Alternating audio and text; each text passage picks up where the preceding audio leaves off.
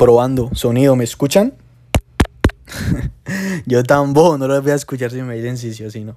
En fin, bienvenidos a este podcast, donde nos dedicaremos a hablar sobre las más grandes estrellas del fútbol. Con ustedes, nada más ni nada menos que Lionel Messi. No, no, no, corta, este es el podcast de Aronel. Ay, corta, corta, corta. Ah, sí, yo tan bobo. Hoy amanecí más embolatado. Bienvenidos chicos a este podcast, donde traeremos la literatura a la mesa. Empezaré hablando sobre Honoré Balzac.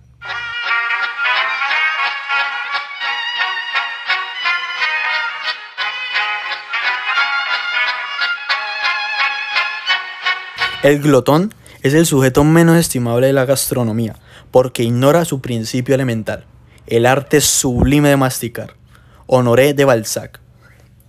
Oigan, sí, súper cierto eso de que es un arte, porque masticar no solo se trata de un movimiento de mandíbulas, es todo un tema de sabores, de texturas, o sea, literalmente como lo dice, un arte.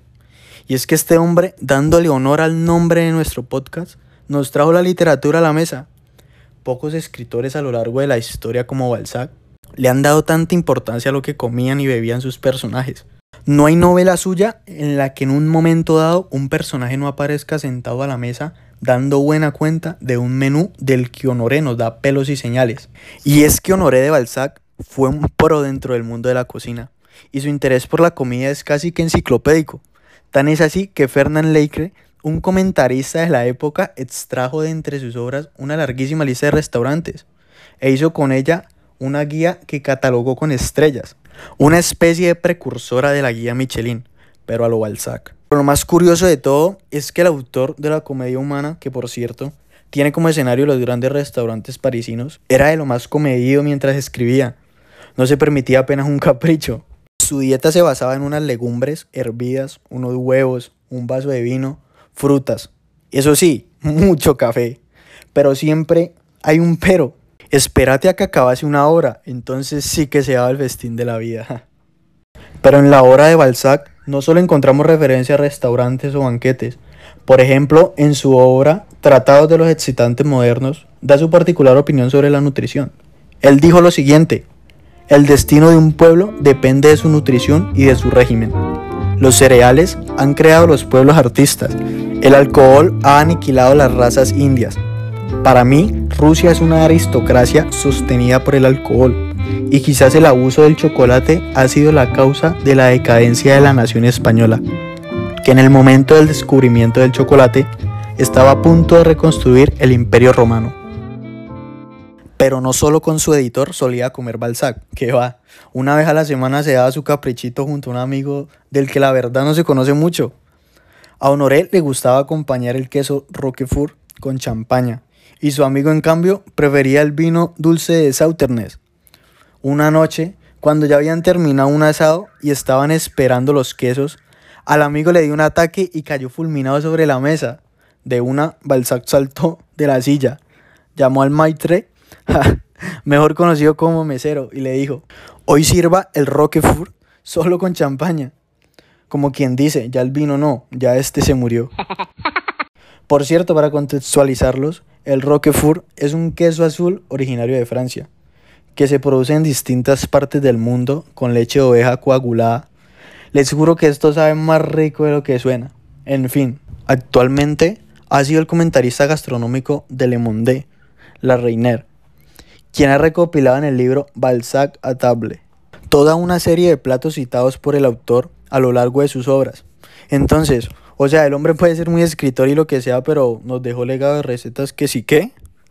deberíamos de montar una feria o no sé, y coger a los mejores chefs como para, para que recreen los platos. Pues la verdad para mí sería súper chévere.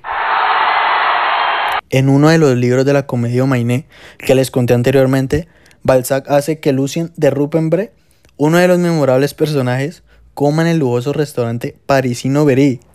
Ahí el personaje come ostras, pescado, macarrones y frutas. Todo eso regado con una botella de Burdeos.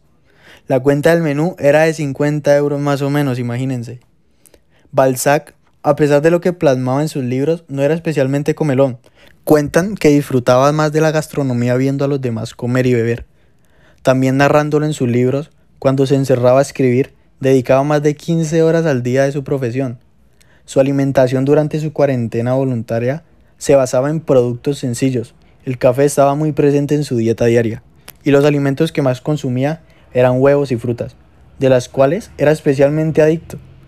La que más le gustaba eran las peras. Eso sí, tras concluir sus encierros, Balzac se lanzaba de pleno a disfrutar de semejantes menús en los restaurantes parisinos. Quizás un modo de premiarse por el trabajo finalizado, qué sé yo. En cierta ocasión, Balzac, en uno de sus momentos de degustación, invitó a comer a Monsieur Verdet, que era su editor, Javery. Ese día Balzac devoró un centenar de ostras, se comió 12 costillas de cerdo, un pato canetón, un par de perdices asadas, un lenguado de Normandía, varios entremeses, peras, cafés y licores. Al acabar la comida, Balzac le preguntó a Werdet si llevaba algo de dinero. El editor sacó de su bolsillo una moneda de 5 francos. 5 francos que Balzac dejó como propina en la cuenta. Esta ascendía a 62,50 francos. Balzac escribió una anotación, ya fuera del restaurante. Werdet le preguntó qué había escrito y le respondió, Querido, eso mañana lo descubrirás. Al día siguiente, un botones de Berí se presentó en la oficina de Werdet con la factura. La anotación decía, Monsieur Werdet pagará gustoso la cuenta mañana en su oficina. Viendo semejante descaro de Balzac, el editor descontó el montaje de la cuenta más los 5 francos de los siguientes honorarios de Balzac. Peras, frutas preferidas, ¿ah? ¿Qué tal? Yo creo que a mí me da algo si un amigo me llega a hacer eso. en serio. En fin, para que este podcast no se haga tan largo, simplemente terminar diciendo que me parece genial que un escritor tan reconocido le haya dado tanta importancia a la gastronomía en sus obras y en la vida. Sería chévere algún día ir al restaurante Bari y quien quita, sentarse en la mismísima silla que se sentó el sac. y luego dejamos pagándole a la mesa de al lado. Oh, mentiras. Muchas gracias por llegar hasta el final de este podcast.